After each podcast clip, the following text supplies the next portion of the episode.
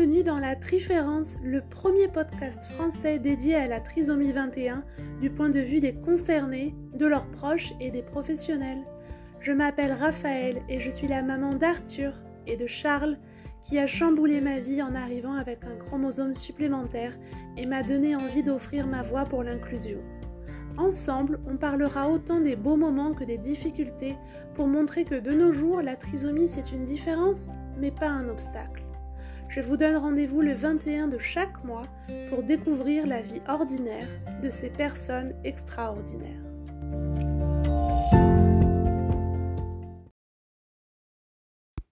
Dans cet épisode, j'ai le plaisir d'accueillir Laurine qui vient nous parler de sa fille Cassie, porteuse de trisomie 21 découverte à la naissance, et de son deuxième enfant Léon, venu compléter cette famille qui sort un peu de l'ordinaire, on va dire. Ayant moi-même appris la trisomie de mon fils à la naissance, les épreuves traversées par Laurine sont familières. Son cheminement est très touchant et nous prouve que l'amour triomphe toujours.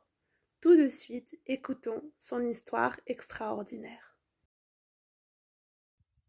Bonjour Laurine, comment vas-tu? Bonjour Raphaël, je vais très bien, je te remercie.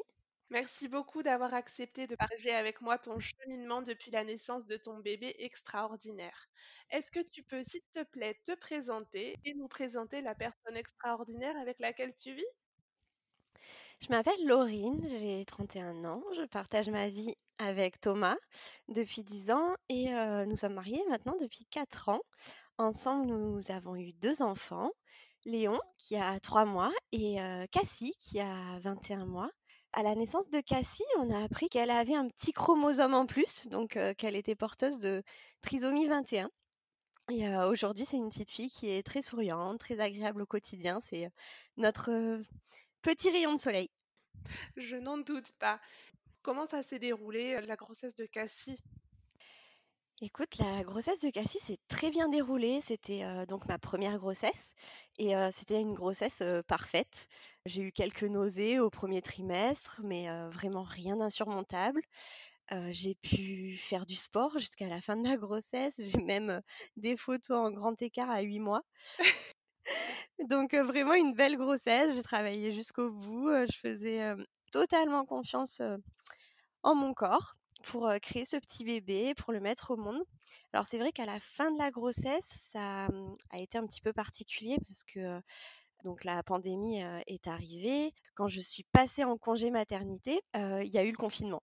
Donc c'est vrai que les dernières semaines ont été un petit peu particulières et un ah petit peu angoissantes aussi parce que on savait pas comment ça allait se passer à la maternité. Au début, on nous a dit qu'il y avait plus de visites, ensuite que le papa n'était pas autorisé à rester. Donc c'est vrai que j'avais peur même qu'il puisse pas assister à l'accouchement. donc c'est vrai que c'était à la fin, c'était un petit peu anxiogène quand même. Tu m'étonnes. Quand est-ce que vous avez appris qu'elle était porteuse de trisomie 21 alors? En réalité, ça s'est fait en plusieurs étapes. Donc mon mari a pu assister à l'accouchement, pas, euh, pas au travail, mais il est arrivé donc euh, dans la salle d'accouchement et il a pu rester donc euh, les deux heures qui ont suivi. Ah, c'est donc juste quelques minutes après l'accouchement, le pédiatre venait de l'examiner, il est revenu vers nous et il nous a dit Madame, vu que vous serez seule pendant le reste du séjour, je préfère vous le dire tout de suite, il y a une suspicion de trisomie 21 mais ça peut aussi être des traits de famille avec les yeux un peu en amande. Et à ce moment-là, nous, on n'a pas pleuré. alors, il faut savoir qu'on ne savait pas si c'était une fille ou un garçon. donc, on, a, on venait d'apprendre que c'était une petite fille. Hein. on a ressenti une joie voilà, très, très intense. on a pleuré plus pour ça que pour la trisomie. donc, c'est vrai qu'à ce moment-là, on n'a pas pleuré. Pour nous, c'était impossible, en fait. Donc, c'était forcément un trait de famille. Donc on a profité, on n'avait que deux heures ensemble, donc on a profité de ces deux heures qu'on nous offrait tous les trois avant que ben, papa rentre à la maison et qu'on se retrouve quelques jours après. C'est quand le pédiatre a examiné Cassie à J 2, donc avant ma sortie, et qu'il m'a dit qu'il y avait plusieurs marqueurs de la trisomie 21 et que ça valait le coup d'aller voir un généticien et de faire un cariotype là, à ce moment-là, j'étais seule à la maternité. C'est devenu plus concret. Donc c'est à ce moment-là que ça a été dur, que, que j'ai craqué. J'ai mmh, demandé au pédiatre qu'on appelle mon mari pour qu'il lui dise avec ses mots. Moi, je ne le sentais pas du tout. Euh, déjà, j'allais pas utiliser les bons mots et puis pour moi, c'était vraiment pas à moi de, de l'annoncer. Et donc, euh, mon mari a eu euh, cette annonce en visio. Le lendemain, j'ai demandé à, à ce qu'il puisse venir nous voir car enfin, j'étais en souffrance psychologique hein, à ce moment-là, d'être seule dans, dans, cette chambre avec mon petit bébé et, et cette suspicion qui tournait en boucle dans ma tête, je ne pouvais pas sortir. Heureusement, ils ont fait une entorse au protocole de la maternité et il a été autorisé à, à, venir nous voir quelques heures. ça nous a vraiment fait du bien de, de se retrouver de vivre ça finalement ensemble. Donc je suis sortie de la maternité le dimanche et le lundi, on va voir la généticienne pour faire le cariotype. Et là commence ben, l'interminable attente.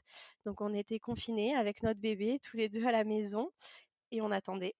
Et c'est que le vendredi, donc à J plus 9, qu'on reçoit un message pour venir au CHU car ben, ils ont les résultats et c'est à ce moment-là que le ciel nous est véritablement tombé sur la tête. Donc à J plus 9. Et il n'y avait eu aucune suspicion pendant la grossesse? Aucun doute? Rien? Non, aucune le tritest, hein, enfin j'ai fait tous les examens qu'il y avait à faire pendant la grossesse, hein, donc le tritest, la prise, donc c'est la prise de sang qu'on fait au premier trimestre.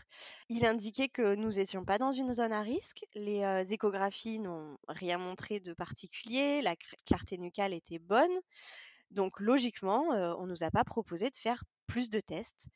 bref, vraiment aucun signe, on n'y pensait vraiment pas du tout. Et qu'est-ce que ça t'a fait d'apprendre ça à J plus 9 alors? Ah, Je vais pas te, mentir, hein, on s'est littéralement effondré. ça a été extrêmement dur, violent.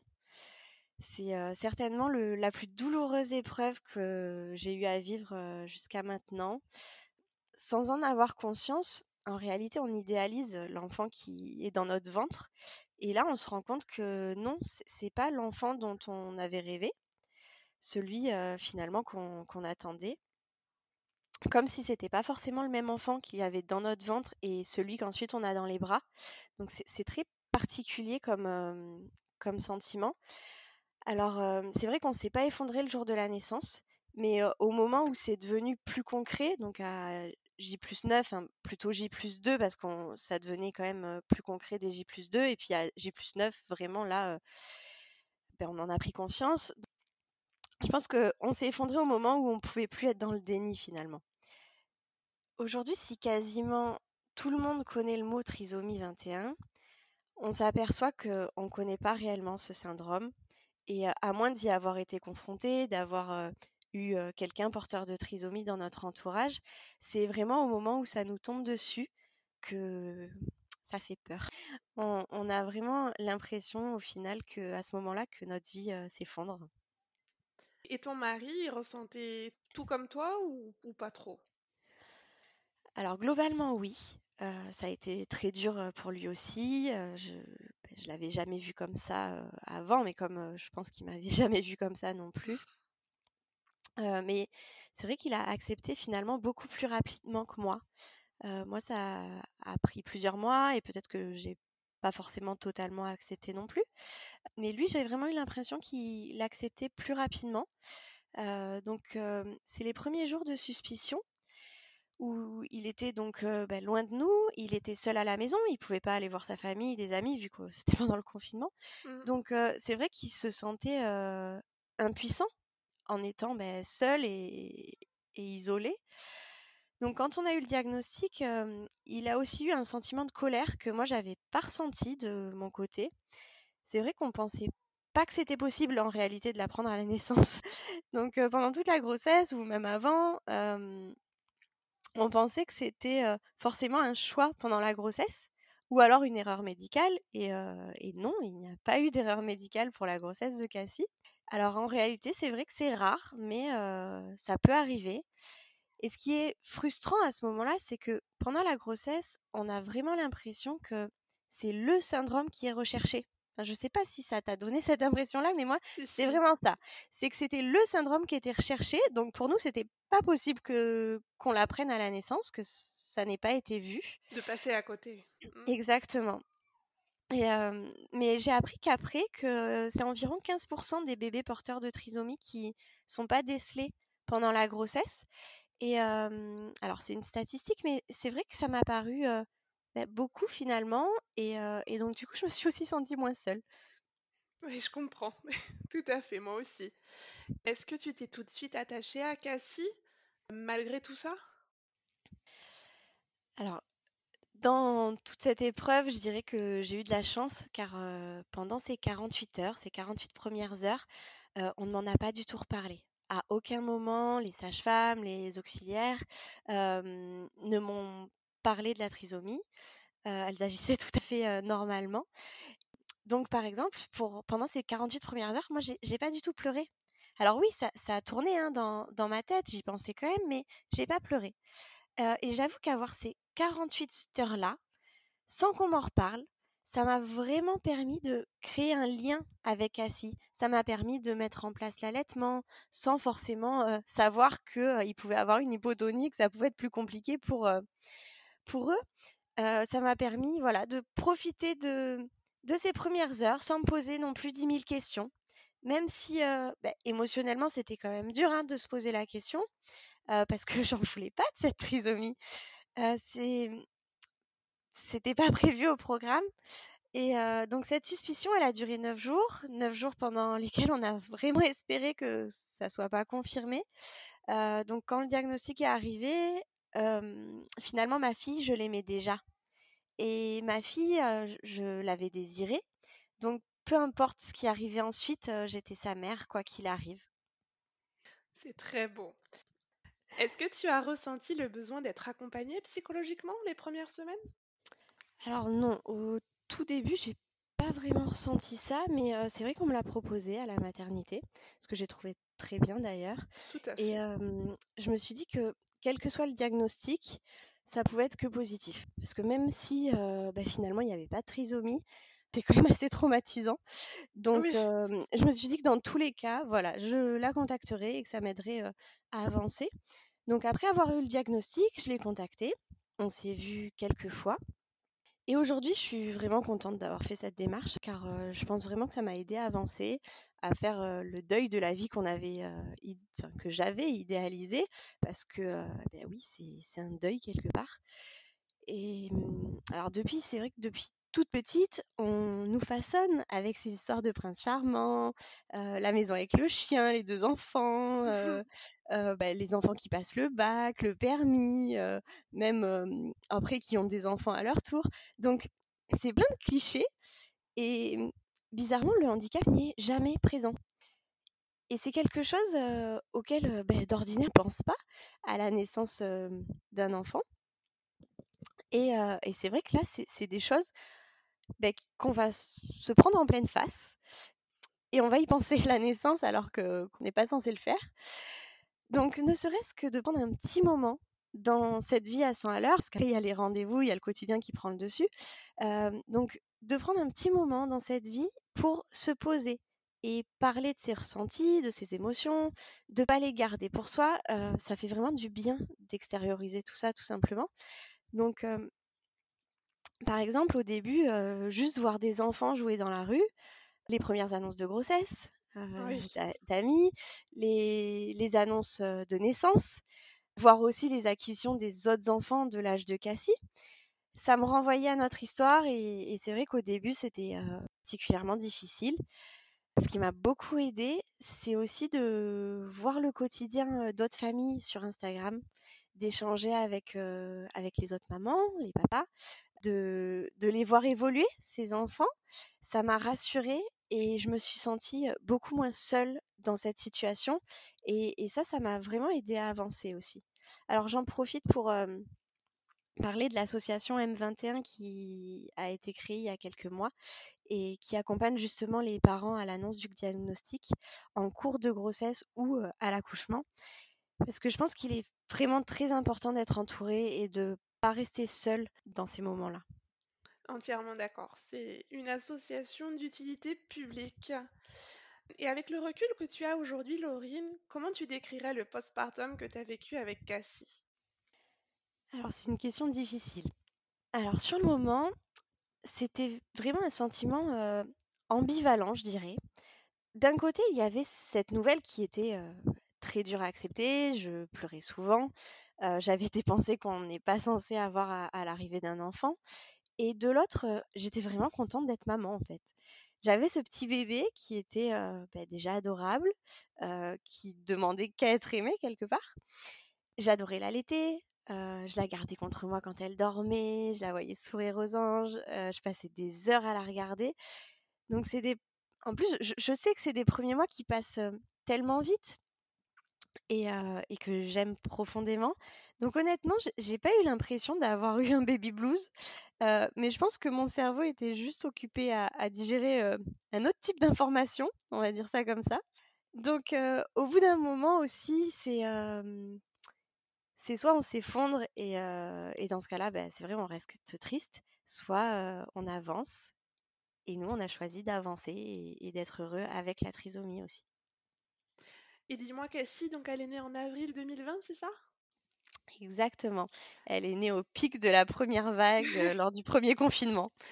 D'accord. Et du coup, vous avez dû annoncer sa naissance euh, un peu particulière sans être en face à face avec vos familles. Comment ils ont accueilli euh, cette nouvelle un peu inattendue?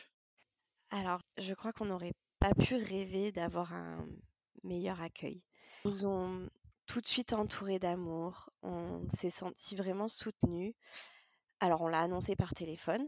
Et je crois que pour eux, c'était c'était aussi un sentiment d'impuissance parce qu'ils pouvaient pas être là. Donc, pendant les neuf jours d'attente, on était chacun chez soi.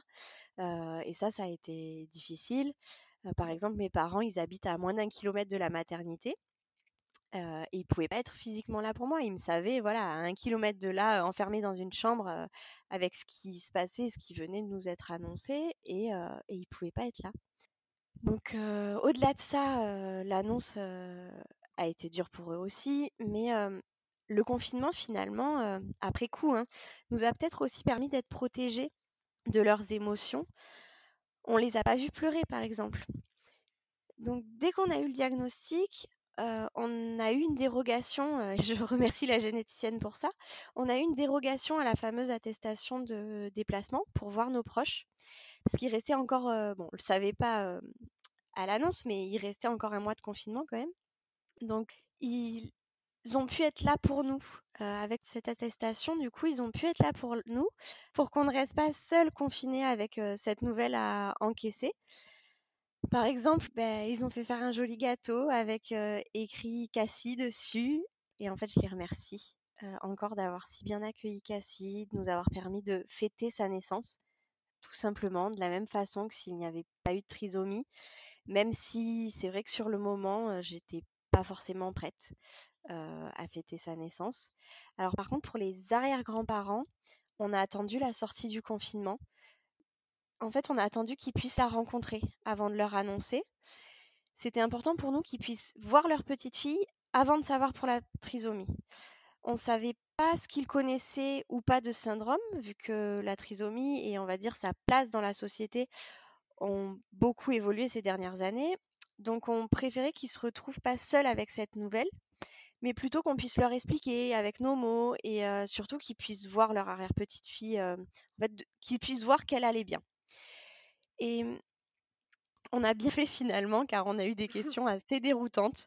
Euh, ils nous ont demandé s'il y avait un traitement ou encore euh, si on allait le dire à notre entourage. Donc comme quoi, les mentalités euh, ont déjà bien évolué, et heureusement. Et d'ailleurs, par rapport au cercle amical, ça s'est bien passé? Alors on a fait l'annonce par texto. Eh oui. Ça a été très dur pour moi de la, de l'annoncer. Euh, en fait, j'avais annoncé la nouvelle de la naissance, donc j'avais reçu plein de messages de félicitations. Euh, et là, une dizaine de jours après, il fallait leur renvoyer un message pour leur dire qu'elle était euh, porteuse de trisomie. Et j'avoue que j'ai été soulagée une fois que les dernières annonces étaient faites et que je recevais plus de réponses. Parce que les réponses, à chaque fois, ça me renvoyait à l'annonce, à la trisomie, et je me remettais à pleurer. Donc, même si toutes les réponses, elles ont été bienveillantes, c'est vrai qu'il y a des mots à ce moment-là qu'on n'est pas prêt à entendre, qu'on n'est pas prêt à lire, même s'ils sont, voilà, s'ils sont remplis de bienveillance, car au final, on a besoin d'être triste, on a besoin de prendre du temps, on a besoin de faire notre deuil, donc on a besoin aussi d'extérioriser nos émotions. Pour moi, ça fait partie du processus d'acceptation finalement, et pour ça, il faut juste du temps. Donc ce temps, on l'a eu finalement avec le confinement. Enfin, pas, je dis pas que tout est réglé en un mois, mais, en tout cas, c'est vrai que de ne pas avoir de visite, euh, ça a aussi permis de, prendre du temps. Donc à la levée du confinement, ils sont venus voir Cassie, ils l'ont très bien accueillie et, euh, et elle est totalement acceptée parmi nos amis.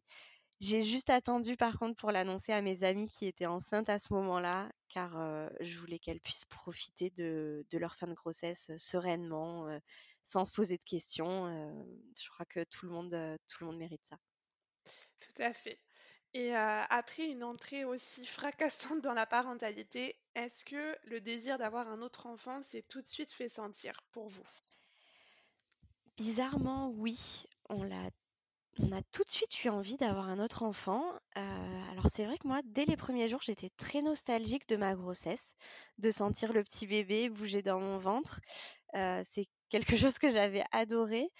On s'est quand même dit qu'on allait laisser passer un peu de temps, qu'on allait déjà prendre quelques mois, voir comment on s'en sortait dans notre rôle de parent, quelques mois pour accepter la trisomie aussi. Et puis on ne voulait pas que ce soit un bébé pansement. On voulait être sûr qu'on désirait réellement ce deuxième bébé.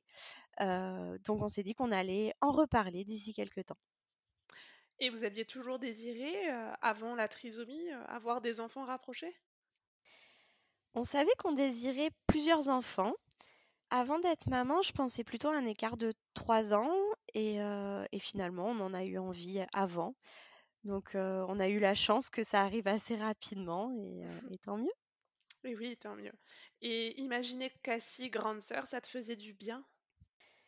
J'aimais l'idée qu'elle ne grandisse pas seule, et donc qu'elle soit naturellement stimulée par euh, la vie en fratrie, qu'elle puisse jouer, imiter, qu'elle puisse partager euh, des moments avec un frère, une sœur. Et mmh, ce qui me faisait aussi du bien, c'était... Alors, j'aimais l'idée euh, de retrouver une normalité quelque part, de pouvoir partager une parentalité, on va dire, plus classique, et de ne pas être renvoyé à la trisomie à chaque discussion qui parle d'enfants, puisque c'est notre première, mais, mais plutôt qu'au fil des discussions avec d'autres parents, ça soit plutôt ben, parler de l'évolution de l'un ou de l'autre. Et est-ce que tu penses que Cassie, elle a des besoins plus intenses qu'un autre enfant du même âge? Alors je dirais oui et non. Cassie est super facile à vivre. Euh, elle dort super bien, elle adore manger, elle, aime jouer avec nous, mais elle peut aussi jouer toute seule, euh, elle rigole beaucoup. Donc, euh, sincèrement, c'est vraiment un bonheur de vivre avec elle. mais d'un autre côté, c'est vrai aussi que pour qu'elle se développe le mieux possible et pour lui donner toutes ses chances, on a plusieurs rendez-vous par semaine. elle a davantage de suivi médical. Donc, elle a eu du kiné depuis la sortie du confinement, donc depuis c'est un mois à peu près elle a eu, enfin, elle a de l'orthophonie depuis ses 4-5 mois et, de la psychomote un petit peu avancée un an. Donc tout ça, faut le rentrer dans le planning de la semaine. Et à côté de ça, il y a aussi davantage de suivi médical. Donc elle va voir un ORL, un ophtalmo, un cardiopédiatre. on a aussi le suivi au CAMS avec notre généticienne aussi. Donc c'est vrai que ça, ça fait c'est chargé. Voilà, c'est bien chargé, ça, ça fait plus, euh, plus dans le quotidien. mais je dirais que mmh, Cassie, elle n'a pas de besoin plus intense. Elle a besoin de plus d'accompagnement pour progresser. Je le dirais plus comme ça. on essaie euh, de notre côté de vraiment faire de notre mieux pour l'accompagner dans son évolution, tout simplement. Et alors dis-moi, quand est-ce que tu as su que Léon était dans ton ventre? Je m'en rappellerai toute ma vie. c'était pour la Saint-Valentin. ça Oh. faisait donc pas très longtemps qu'on essayait, donc j'y croyais pas vraiment. Et je me suis dit, bon, je fais un test quand même. Et si c'est positif, bah, ça sera un joli cadeau. C'est un joli cadeau, un très joli cadeau. Et la première pensée que tu as eue quand tu as vu que c'était positif, c'était que de la joie ou un peu de peur? Non, c'était de la joie, uniquement de la joie. j'ai mmh, même pas attendu, je suis de suite allée voir mon mari pour lui dire et, on a pleuré de joie tous les deux. Cette seconde grossesse, elle s'est déroulée aussi parfaitement que la première? Eh ben, j'ai de la chance parce que j'ai encore une super grossesse avec encore moins de nausées. Ah. j'ai pu aussi travailler bah, jusqu'au bout. J'étais par contre plus fatiguée, on va pas se mentir. Il fallait s'occuper de Cassie, jouer au sol avec elle. et puis j'avais beaucoup de mal à la porter car bah, mon ventre il était juste énorme. Donc à côté de ça, elle s'est voilà, elle s'est vraiment bien passée même si j'avais plus de mal à me projeter que lors de ma première grossesse.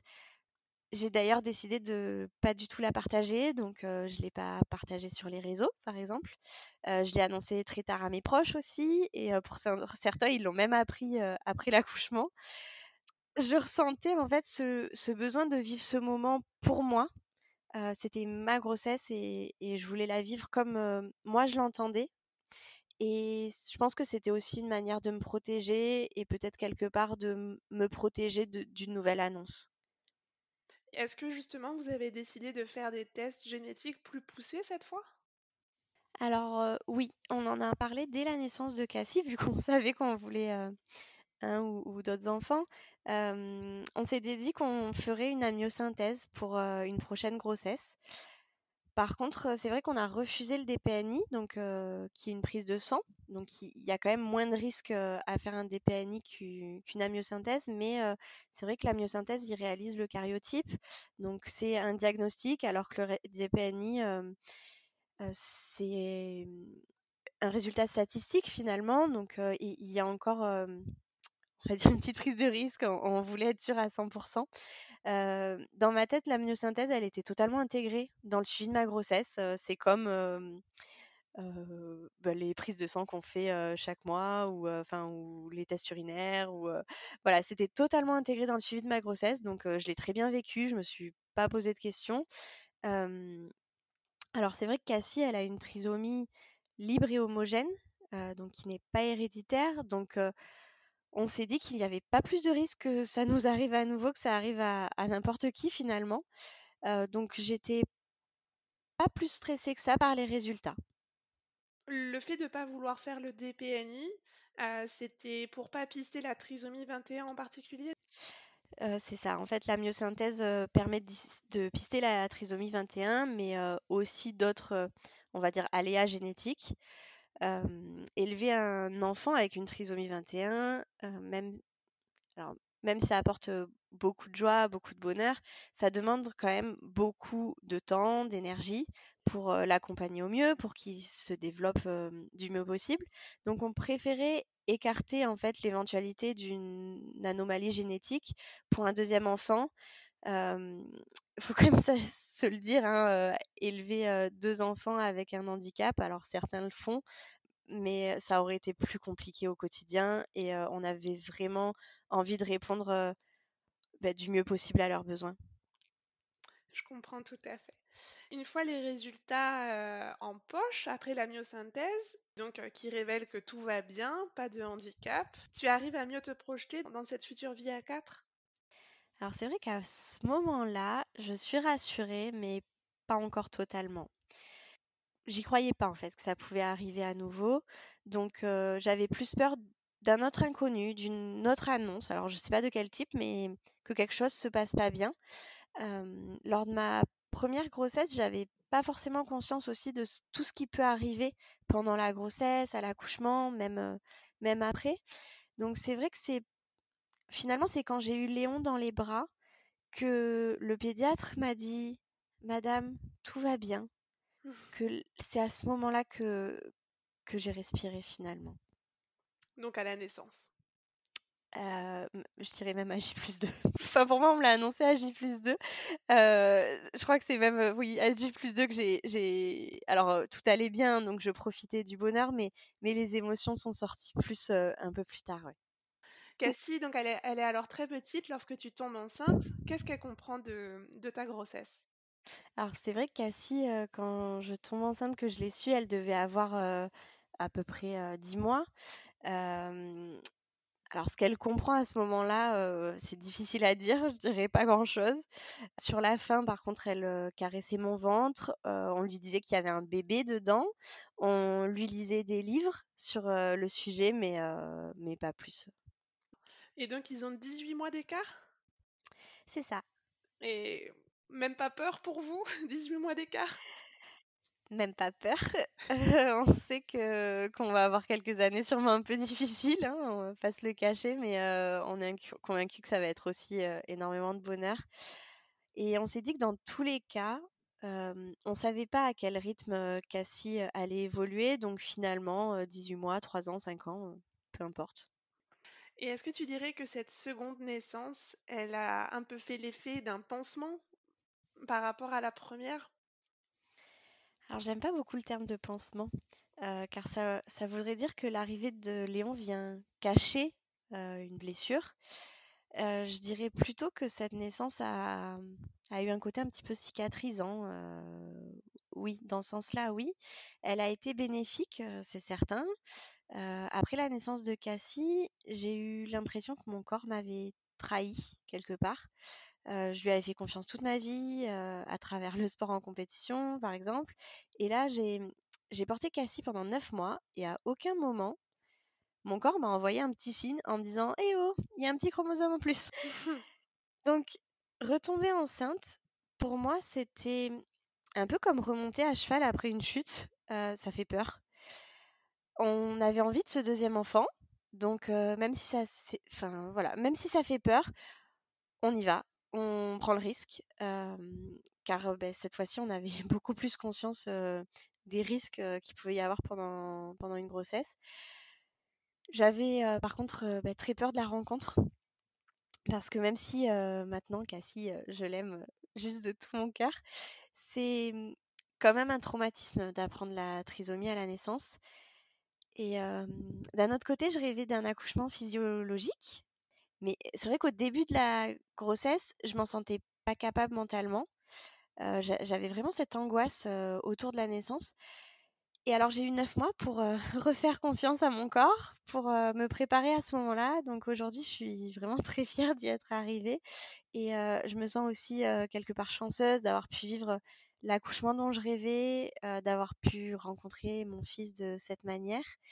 Donc cette naissance qui m'a, c'est pas avoir un deuxième enfant, c'est plus d'avoir une deuxième naissance qui s'est bien passée, qui m'a réconciliée avec ce moment unique où on met notre enfant au monde. C'est magnifique. Et donc Léon, il est né en octobre, donc tu es encore dans ce fameux quatrième trimestre. Comment tu vas? Comment tu vis ce postpartum cette fois-ci? Bah, Ce postpartum, il est juste incroyable. il, est, il est doux, il est simple. je me sens heureuse, sereine. C'est vraiment ça. Je me pose pas de questions. Je fais pas de recherche sur internet. en fait, je crois que grâce à Cassie, je suis beaucoup plus centrée aussi sur le moment présent, sur l'essentiel, sur les choses ben, réellement importantes. Donc aujourd'hui, mon postpartum, je le vis dans l'instant. Et c'est super apaisant et avoir un enfant ordinaire après un enfant porteur de handicap. Quelle sensation ça te laisse? Alors ce qu'il faut dire aussi, c'est que hum, on ressent pas du tout l'handicap de Cassie au quotidien. C'est plutôt, euh, alors quand on compare avec l'évolution d'autres enfants, qu'on va s'en rendre compte, et encore pas dans les premiers mois. Dans les premiers mois de vie, je dirais qu'on vit vraiment la même chose en fait que les autres parents si ce n'est que cette fois-ci, bah, il n'y a pas de rendez-vous pour Léon. Donc c'est vrai que ça paraît beaucoup plus simple, sans effort. Par contre, le fait de ne pas se poser de questions, de penser à ce qu'allait devenir notre vie, est-ce qu'on allait est-ce qu'elle allait pouvoir faire ou non? Est-ce qu'elle allait pouvoir être autonome? Quelle était même son espérance de vie? Enfin, toutes ces questions qu'on ne devrait pas se poser à la question de son enfant. Ça, de ne pas s'en poser, ben, je m'en rends d'autant plus compte aujourd'hui et, et, ça fait du bien de le vivre en fait. J'imagine bien. Cassie, comment elle a vécu l'arrivée de son petit frère Léon?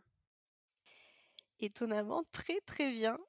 Je ne sais pas si c'est la crèche qui l'a habituée à avoir des petits bébés autour d'elle, mais elle s'est vraiment très bien habituée.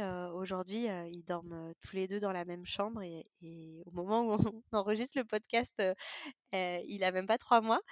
Donc au début, quand il pleurait, elle nous regardait comme pour voir comment on allait réagir. Et donc on lui expliquait, bébé pleure, c'est normal, il a faim ou il a sommeil. Hein, et mmh, une fois, on l'a même vu lui tendre son biberon en jouet quand il pleurait. Donc c'était c'était ah! vraiment trop mignon. donc je crois que voilà, elle a vraiment bien compris comment ça marchait. Avec 18 mois d'écart et Cassie qui ne marche pas encore, je crois, ça doit être un peu éreintant pour vous, non? Alors c'est forcément plus fatigant qu'avec un seul enfant. mais Léon est un petit bébé qui est plutôt calme, donc ça se passe pas si mal. Je dirais même que ça se passe plutôt bien. Alors, on ne sait pas ce que ça aurait été si, si Cassie avait, marché, enfin, avec un, autre enfant. Cassie ne marche pas, effectivement, mais on est aussi bien entouré, donc c'est sûr que ça aide. Et quand il dort, ben, j'en profite pour avoir du temps plus privilégié avec Cassie. Cassie va à la crèche aussi. Donc tout ça, c'est vrai que, ça aide. À voir, par contre, je m'avance pas trop vite, à voir quand Léon sera plus actif. Parce que c'est vrai que pour le moment, ben, il est tout petit petit. Donc quand il commencera à se déplacer, à ce moment-là, j'avoue que ça risque d'être un peu plus sport. C'est possible, en effet. Et vous travaillez tous les deux, Thomas et toi, à temps plein. Est-ce que c'est pas trop dur pour arriver à, jongler entre tous les rendez-vous de Cassie et les quelques rendez-vous maintenant euh, de Léon? Alors pour le moment, je suis encore en congé maternité. Mais euh, c'est vrai qu'après la naissance de Cassie, on avait euh, repris le travail tous les deux à, temps plein, donc à 100%.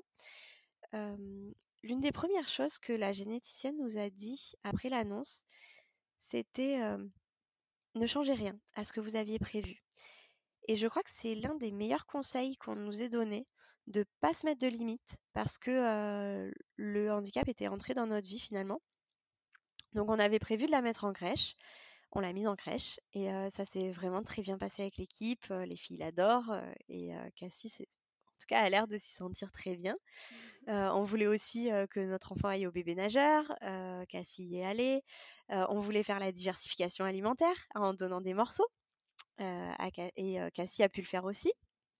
Donc, bref, on n'a pas eu le sentiment d'être limité.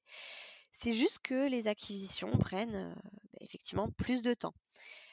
Alors, côté organisation, ben, on a organisé les rendez-vous pour faire en sorte de pouvoir reprendre à 100% tous les deux aussi.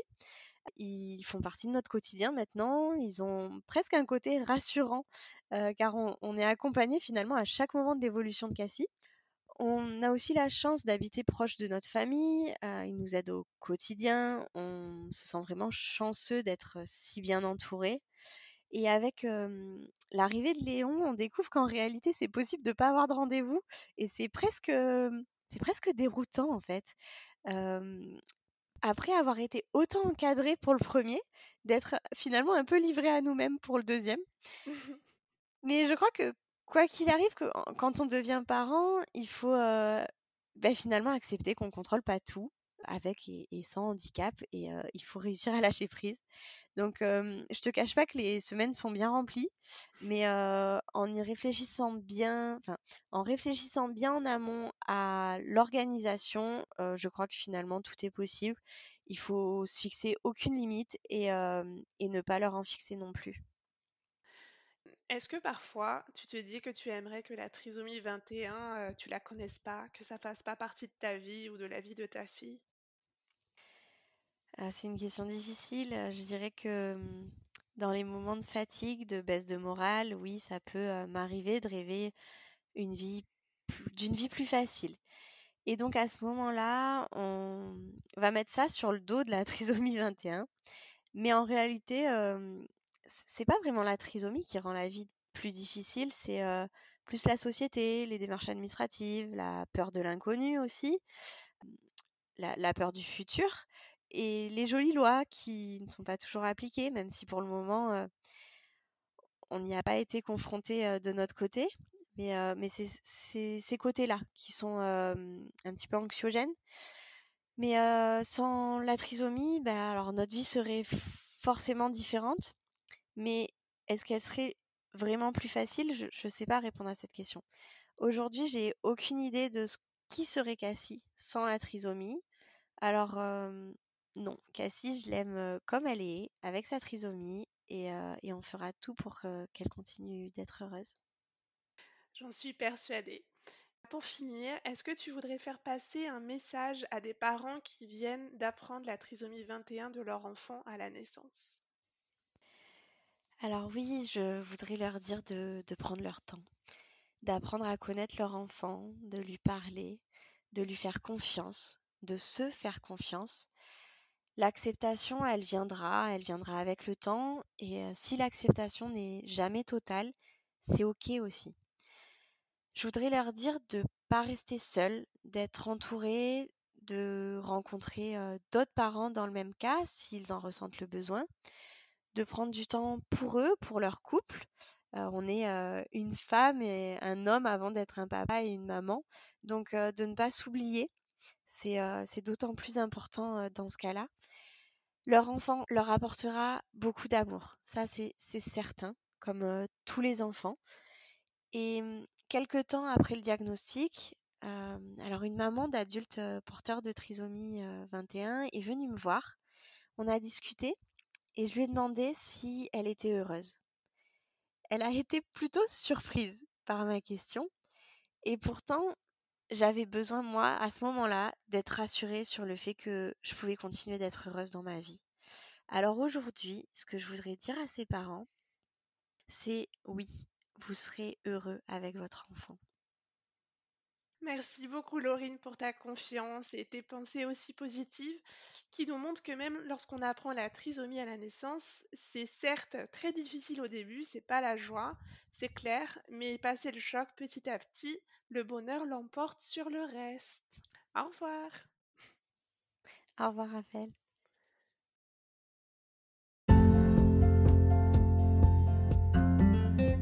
Vous venez d'écouter le dernier épisode de La Triférence. Merci pour votre écoute, votre enthousiasme, votre intérêt. Rendez-vous le 21 du mois prochain pour découvrir un nouveau témoignage qui, je l'espère, vous fera sourire, réfléchir et résonnera dans votre cœur. Si ce podcast vous plaît, je vous invite à vous y abonner afin de ne pas rater les prochains épisodes et de permettre ainsi son développement vous pouvez également suivre la page Instagram associée et partager son existence autour de vous pour faire connaître ce qu'est vraiment la trisomie 21 et ce qu'elle n'est pas